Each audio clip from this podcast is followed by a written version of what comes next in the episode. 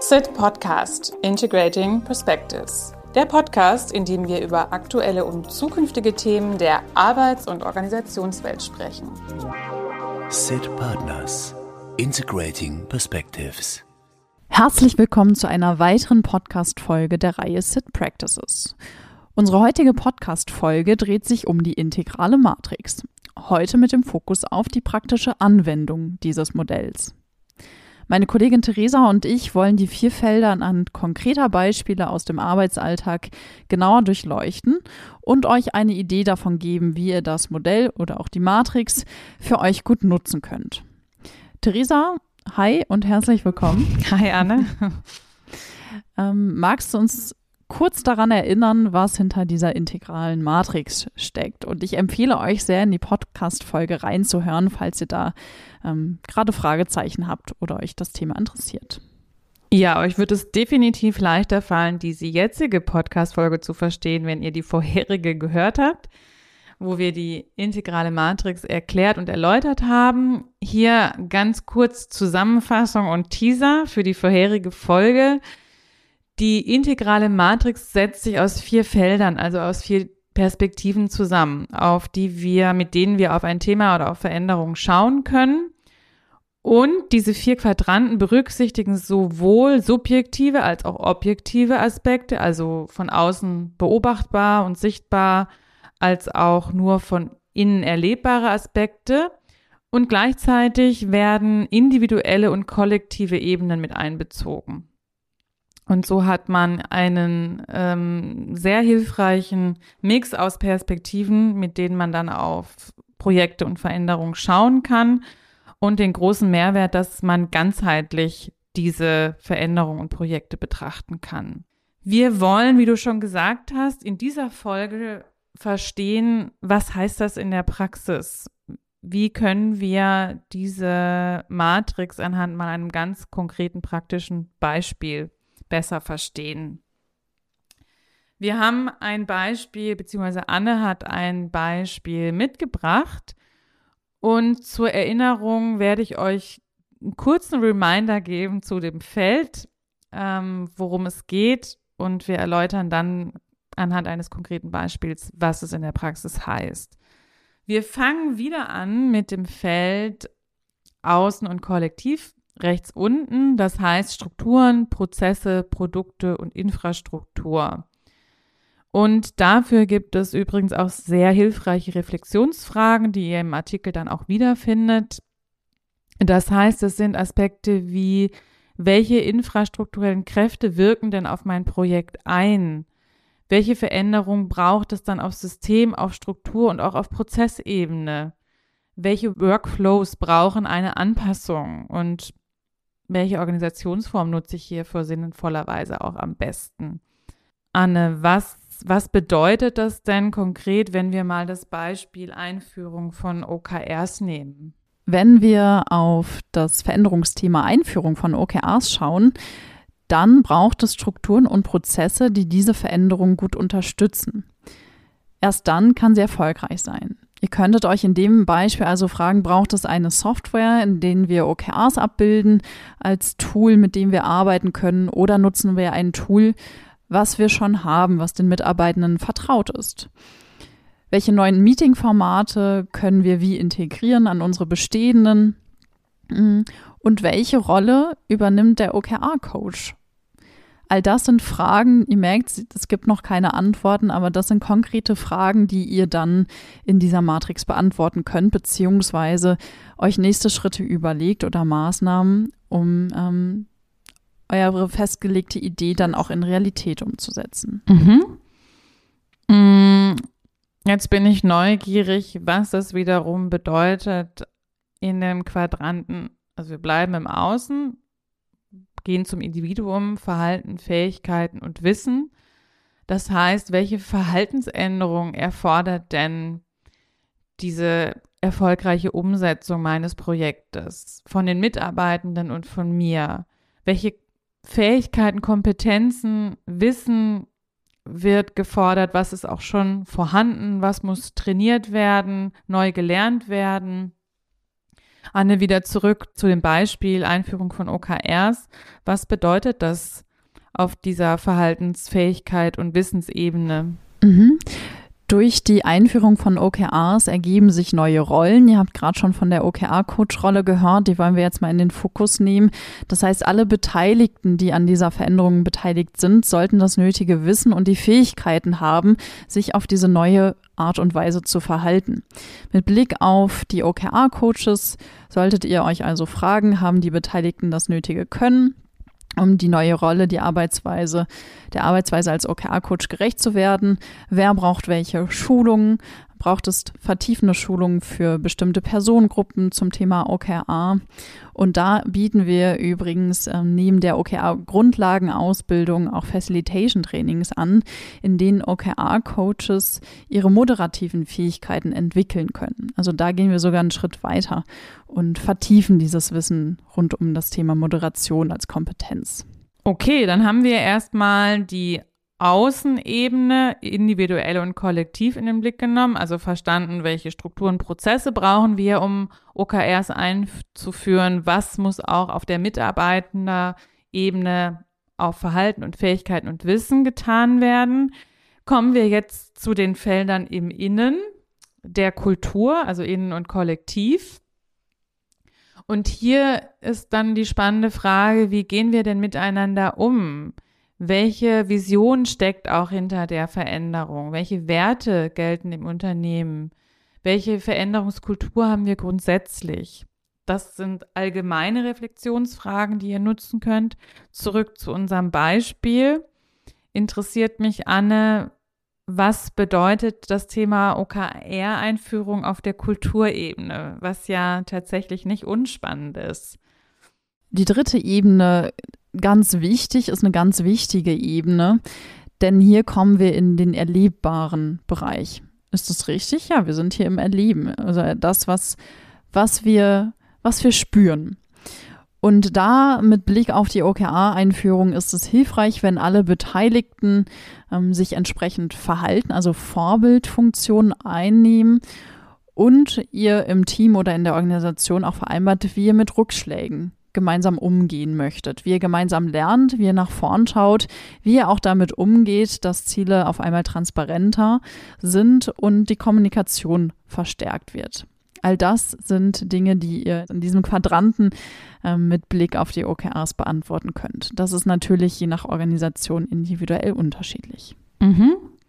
Was auch zeigt, dass ähm, so eine Einführung von einem neuen Zielsystem eben nicht nur mal ein neues Tool und eine neue Software ist, sondern sich das eben auch auf andere Bereiche wie das Thema Kultur auswirkt. Und wir kommen zum letzten Feld, auch auf der inneren und individuellen Ebene einen Effekt hat.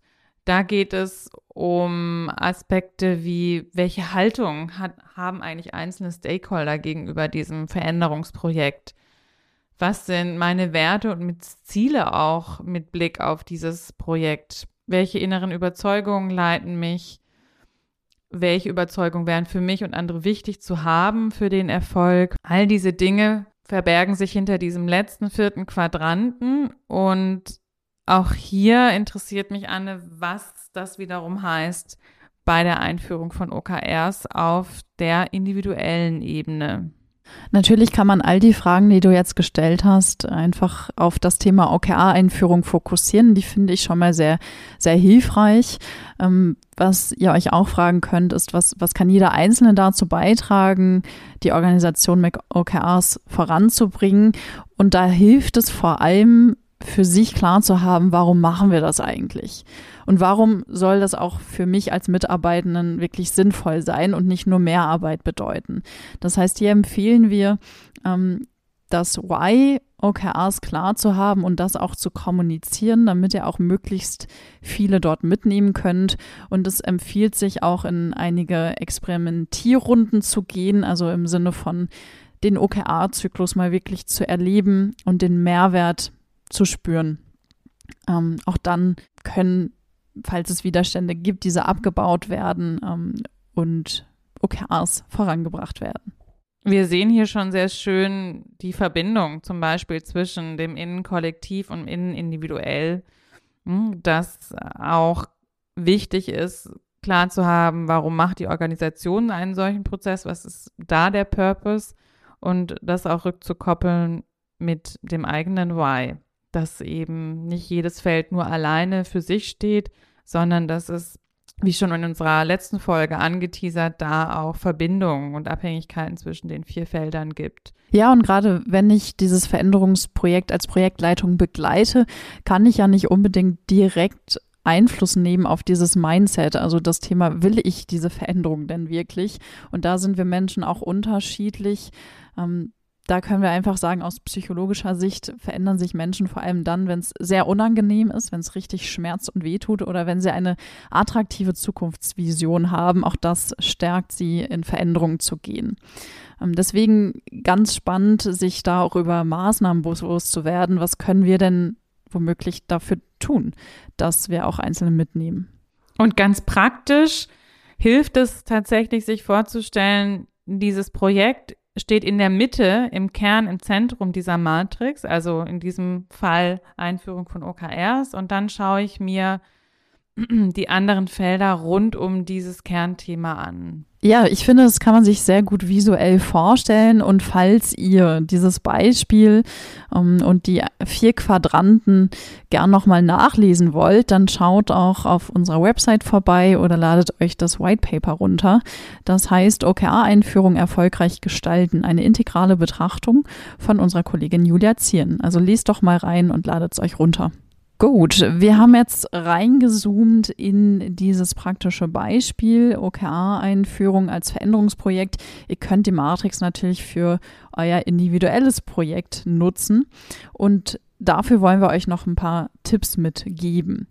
Ähm, Theresa, kannst du noch ein paar praktische Tipps mit uns teilen. Also zum Beispiel, welches Setting eignet sich besonders? Eher virtuell analog? Macht man es eher allein oder mit anderen zusammen? Gibt es eine Empfehlung für die Reihenfolge? Womit starte ich am besten? Was kannst du uns dann noch mitgeben? Da kann ich euch einiges mitgeben. Ich zoome mal ein paar Aspekte, die du angesprochen hast, raus. Und zwar einmal das Setting. Ich, man kann es natürlich virtuell machen, man kann es auch in Präsenz machen, geht beides. Wenn ihr in Präsenz arbeitet, ist es sicherlich nochmal ein bisschen anders und intensiver. Und da kannst du auch mit sozusagen mit Bodenankern arbeiten und legst wirklich die vier Quadranten auf dem Boden aus, legst dein Thema in die Mitte und dann gehst du von Quadrant zu Quadrant und schaust aus der jeweiligen Perspektive. Das Ganze kannst du alleine machen, ja, du kannst das auch mit anderen aus dem Team zusammen machen. Kannst dann auch wirklich bestimmte Menschen in bestimmte Felder platzieren und deren entsprechende Perspektive erfragen. Du kannst auch wandern als Gruppe durch die unterschiedlichen Felder. Da gibt's Variationen. Es ist sicherlich ergiebiger, wenn man mit unterschiedlichen Perspektiven in die unterschiedlichen Perspektiven reingeht, also mit unterschiedlichen Menschen. Was du machen kannst, ist auch erstmal das für dich alleine ausführen, füllen und betrachten mit einem entsprechenden Template und danach gehst du in den Austausch mit anderen. Wenn ich mir das jetzt im Raum vorstelle und sich die Teammitglieder entsprechend aufstellen, wie genau werden die Ergebnisse dann fixiert? Gibt es auch unterschiedliche Varianten. Ihr könnt ein Template nutzen, ihr könnt ähm, die Aspekte auf Post-its schreiben, dass ihr erstmal die Gedanken auf Post-its sammelt und dann im Nachgang, wenn ihr, es kommt ein bisschen drauf an, wie ihr es nutzt, ob ihr es als Planungsinstrument nutzt im Sinne von, wie ist der Ist-Zustand, wo wollen wir hin, welche entsprechenden Interventionen sind erforderlich oder ob ihr das eher als Analyse- und Reflexionstool nutzen wollt und das auch zwischendurch nutzt und euch anhand dieser Reflexionsfragen leiten lasst und davon dann entsprechende Hypothesen und Interventionen ableitet. Danke. Und gibt es eine Empfehlung zur Reihenfolge? Womit starte ich am besten? Genau, da wollte ich gerade drauf hinaus. Ja, die gibt es. Und zwar wählst du im allerersten Schritt klar dein konkretes Thema oder Projekt aus. Und dann für die Verortung gehst du schrittweise durch die einzelnen Perspektiven, durch die einzelnen Felder durch. Und da empfehlen wir tatsächlich, weil es in der Regel leichter ist, mit dem Quadranten Außen kollektiv, also beobachtbare Prozesse und Strukturen zu beginnen und da entsprechende Erkenntnisse und Einsichten erstmal zu notieren. Wie gesagt, können dir die Reflexionsfragen dabei helfen, diese Perspektive gut einnehmen zu können und danach gehst du zum nächsten Quadranten. In der Regel ist das dann außen individuell, so wie wir es jetzt auch vorgestellt haben.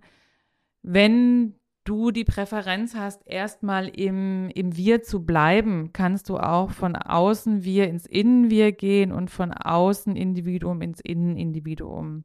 Grundsätzlich würde ich mit dem Quadranten aber außen kollektiv beginnen, weil es in der Regel leichter ist. Wichtig ist auch, haben wir in der letzten Folge schon gesagt, dass man nicht, nicht nur jeden Quadranten einzeln anguckt, sondern auch das Zusammenwirken der Quadranten übergreifend sich anschaut und daraus Hypothesen oder Interventionen generiert. Ja, da hätte ich vielleicht ein Beispiel auch zum Thema OKR. Da könnte man sich fragen, passen die Prozesse und Vorgaben? Denn, also das ist das Feld ähm, unten rechts, Strukturen, Prozesse, Produkte, passt das Feld zu dem Wissen und den Fähigkeiten, die die Mitarbeitenden mitbringen, also das, das Außenfeld. Und so könntet ihr auch Schritt für Schritt die einzelnen Felder miteinander abgleichen. Super. Und so hat man dann gewährleistet, dass das Thema OKR-Einführung nicht nur einseitig beleuchtet wird, wie vorhin gesagt, dass es nicht nur ne, die Software gibt, sondern dass auch entsprechend Mitarbeiter qualifiziert werden, das Wissen haben, die Kultur der Transparenz dafür geschaffen wird, etc. Einen Aspekt würde ich, möchte ich gerne noch veranschaulichen zum Schluss. Und zwar, ich habe es schon angedeutet, dass es hilfreich ist, nicht nur einen Quadranten anzuschauen, sondern eben mit Hilfe der vier Quadranten zu schauen, wo liegen eher Probleme und Herausforderungen, wo sind wir bereits schon gut aufgestellt. Und gleichzeitig liegen, liegen die Ursache, also ähnlich wie bei Krankheits Symptomen häufig nicht auf dem Quadranten, auf dem das Problem sichtbar wird. Also stell dir vor, der Versuch der Prozessoptimierung entspricht der Einnahme von Schmerzmitteln bei Rückenschmerzen und du nimmst Schmerztabletten und der Schmerz wird vorerst besser, wird gelindert, du wirst wieder ein bisschen beweglicher, funktionsfähiger, aber die Ursache deines, deines, deiner Rückenschmerzen ist damit noch nicht unbedingt behoben. Und meistens holt die dich dann ja relativ schmerzhaft, relativ bald wieder ein. Das heißt, das veranschaulicht, wie wichtig diese Wechselwirkung zwischen den Quadranten ist, diese konsequent in den Blick zu nehmen, dass man, wenn es eben vermeintliche Schwierigkeiten gibt auf der Prozessebene, sich durchaus auch die Kulturebene anschaut und guckt, ist denn grundsätzlich von den Werten her, von der Kultur her unser Klima so, unser Reifegrad so, dass wir wiederum gut mit diesen Prozessen arbeiten und diese etablieren können. Also nochmal ein Appell daran, Wechselwirkungen, Abhängigkeiten zwischen diesen Quadranten gut in den Blick zu nehmen, auch blinde Flecken dadurch in den Blick zu nehmen und nicht nur auf das sich zu stürzen, wo man denkt, ah, hier läuft es jetzt gerade nicht rund, nehme ich mal ein Schmerzmittel.